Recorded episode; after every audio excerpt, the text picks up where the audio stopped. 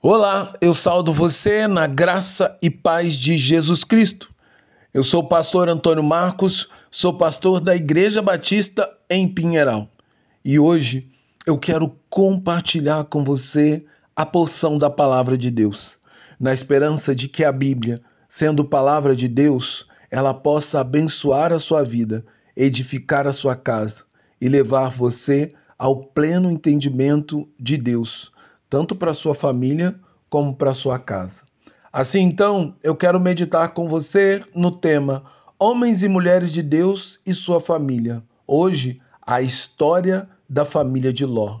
No texto que se encontra em Gênesis, capítulo 19, versículos 15 ao 16 e também o versículo 26, onde a palavra de Deus diz: Ao amanhecer, os anjos apressaram Ló, dizendo: Levante-se, pegue a sua mulher e as suas duas filhas que aqui se encontram e saiam daqui, para que vocês não morram quando a cidade for castigada.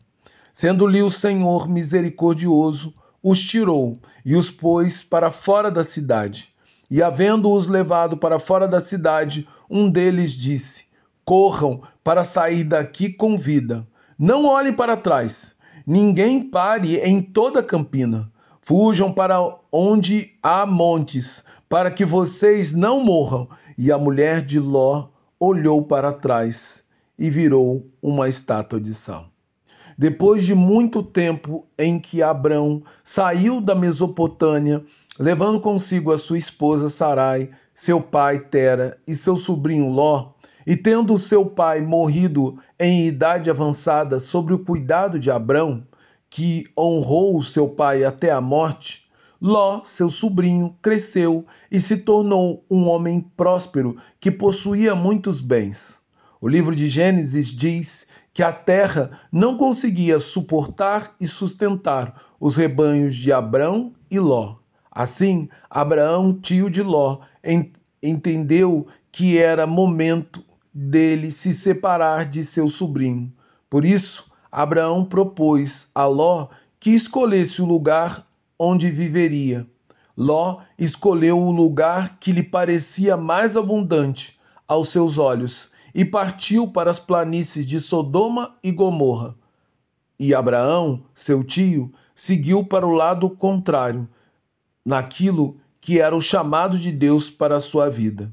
Ló, porém, jamais se esqueceu das lições preciosas que aprendeu na casa de seu tio Abraão, e também passou a viver pela fé, agindo e se comportando de forma completamente diferente dos moradores da cidade de Sodoma e Gomorra. Essas cidades se tornaram símbolo de perdição e depravação dos homens, cujo coração são totalmente dedicados ao pecado.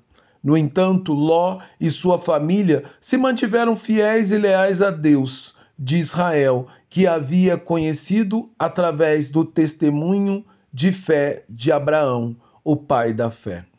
Dessa maneira, quando os dois anjos do Senhor chegaram na cidade, Ló percebeu imediatamente que eles eram enviados de Deus e não permitiu que eles dormissem na, na praça pública como estavam planejando talvez temendo aquilo que os homens maldosos da cidade poderiam fazer a eles. Assim, Ló insistiu para hospedá-los em sua própria casa e lhes preparou um grande banquete, dando uma grande lição de hospitalidade que todos nós devemos aprender. Porém, os moradores da cidade não carregavam o mesmo espírito de cordialidade e bondade que existia no coração de Ló. E antes que os convidados fossem dormir, eles bateram na porta de Ló, exigindo que esse entregasse os dois que estavam em sua casa.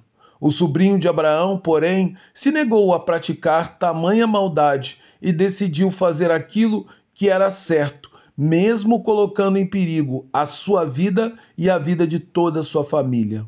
Os anjos enviados pelo Senhor viram que existia grande bondade e compaixão no coração de Ló e que ele e a sua família eram diferentes de todos os moradores da cidade.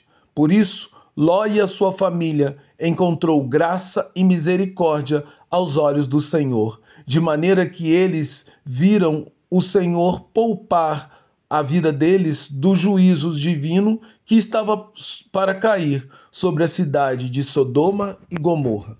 Assim, pela história de Ló, nós somos levados a perceber que vale a pena ser fiel esta história também nos remete às palavras do próprio Senhor Jesus Cristo, que diria centenas de anos depois: Em verdade, em verdade vos digo que quem recebe aquele que eu enviar, a mim recebe.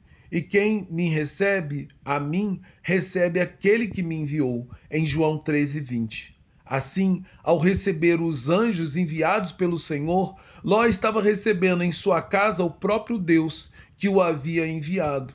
Por isso, Ló foi informado pelos anjos do Senhor acerca da destruição iminente da cidade, por parte da ira divina, e ele recebeu a oportunidade de tirar da cidade todos aqueles que eram seus. Porém, quando eles demoravam para deixar o lugar, os, os anjos do Senhor os pegaram pelas mãos e os levaram para fora da cidade, ordenando que eles corressem sem jamais, sem jamais parar ou olhar para trás.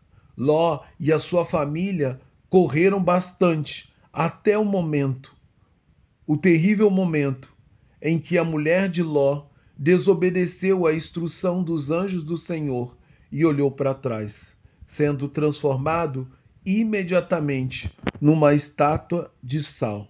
Com isso, somos levados a entender que a vida pela fé não, não há lugar para olhar para trás, num sentimento de sentir saudade ou pesar pela morte do nosso velho homem. Os que vivem pela fé são exortados a viver em novidade de vida, esperando as promessas de Deus para o futuro e não podem jamais desejar voltar para a vida do passado sob pena de padecer debaixo do amargo juízo divino, como foi o caso da mulher de Ló, que preferiu se apegar ao passado do que se alegrar com as promessas de Deus no futuro. Assim, eu convido você a aprender com essa emocionante história que vale a pena ser fiel, pois Deus vê a bondade e a fidelidade do nosso coração e retribui a nossa fé, derramando a sua misericórdia sobre nossas vidas e toda a nossa família. Por isso, a minha oração é que tenhamos fé e firmeza para não nos contaminarmos com a depravação do mundo, mas que sejamos cada vez mais santo, como o santo é o nosso Deus. Em nome de Cristo. Amém e amém. Agora, que o amor de Deus Pai, que a graça do Deus Filho e que o consolo do Espírito repouse no coração de cada um, de cada pessoa que fez do Senhor o seu abrigo e que fez da sua palavra o motivo de obediência.